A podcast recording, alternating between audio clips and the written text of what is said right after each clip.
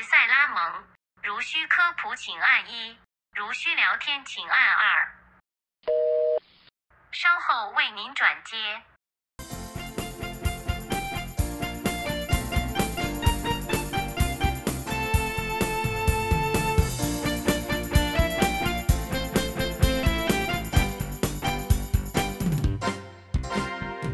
嗨，这里是塞拉蒙，Hey, this is Solomon。我是塞拉蒙饲养员密定，我是塞拉蒙饲养员朴林。又回到我们科普请按一的系列啦。哎，密定，上次听你讲完后啊，我回去想了一下，你想什么啊？我决定要跟你们一起比赛。你干嘛？不欢迎哦？当然欢迎啊，只是你确定你真的完全了解这个比赛吗？什么意思啊？难道你上次还留了一手？话不是这样说，合成生物学这么博大精深的领域，怎么可能一朝一夕讲得完呢？嗯，说的也是吼。那你还知道什么啊？再多跟我说一些啦。别急，我先和你说说我的偶像的故事吧。他们是合成生物学之父，同时也是 iGen 的创办者哦。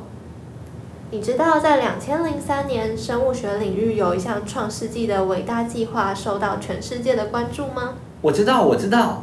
你是不是想说，二零零三年完成了人类全基因体定序计划？没错，这项计划与阿姆斯壮的登月行动以及曼哈顿计划并列为影响近代人类文明发展的三大科学研究。在全基因体定序计划如火如荼的推动下，DNA 的合成终于可以商业化。研究人员能够利用定序技术将 DNA 转化成基因序列，并且利用 DNA 合成技术将序列中的资讯转化为实体的 DNA。借由这两项技术的发明，研究人员得以在虚拟的资讯与实体的生物分子间转换自如。大家都知道啊，分子生物学的中心法则就是 DNA 能够转录为 RNA，RNA 又可以转译成为蛋白质。由于不同基因编辑出的蛋白质具有不同功能及结构，改变生物的基因体就可以改变生物体运作的模式哦。也就是说，DNA 的合成以及定序技术为生物学的研究建立了新世界的大门。嗯，那么是谁将这道门打开的啊？就是我们的合成生物学之父啦，Tom Knight 和 Randy Raber。汤姆和兰迪两人都是电脑工程师，两人曾经共同开发了现今全球网际网络 Triple W 的前身 ARPANET。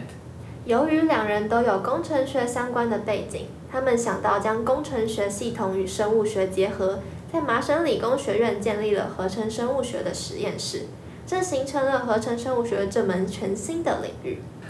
为了让生物学变得像工程系统一样，能够模组化的拼装以及拆解，汤姆和兰迪提出了创建标准化生物部件目录的想法。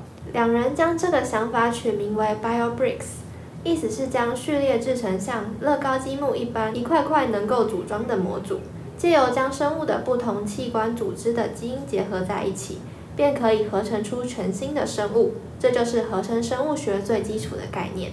为了测试工程学系统到底能不能在生物体中运作，汤姆和兰迪与麻省理工学院的数名教授共同组成了专题研究课程。在这项专题研究中，学生负责设计 DNA 序列，再将设计好的序列委托 DNA 合成公司制作，最后将它送入细胞中进行测试。这堂课程最终也成为了 iGEM 竞赛的起源。随着 iGEM 竞赛的发展，现今已有一百五十多个团队将当初的参赛作品拿来成立新创生技公司。透过 After iGEM 计划，每一个完赛队伍都将带着在比赛中收获的养分，在世界各地萌芽茁壮。所以，我参加完一场 iGEM 比赛，就会变成一颗种子。没错，而且你还要在国内担任 iGen 大使，以及在国际会议上代表合成生物学界发声，积极地让世界对合成生物学有更多了解。所以你是一颗肩负重任的种子哦。听起来真是吸引人啊！那就让我们带着种子独有的坚韧生命力，散布到世界各地，让我们所到之处成为更美好的地方吧。好的，而最后我们来简单提示一下下集的内容。我现在会给大家几个关键词，大家要注意听哦。细胞融合，诺贝尔生理医学奖，我们的第一步。想知道是什么，就请听我们下回分解。那我们今天的节目就到此为止。也欢迎各位听众朋友追踪我们的 Facebook、Instagram 以及 YouTube 频道，我们会把链接放在下方的说明栏。如果对合成生物学的任何内容有兴趣的话，也非常欢迎留言告诉我们哦。说不定哪一天朴林和密定就会带着那个主题来和大家见面喽。谢谢大家收听，嗨，这里是塞拉蒙，Hi，this is Solomon，我是密定，我是朴林，我们下次再见。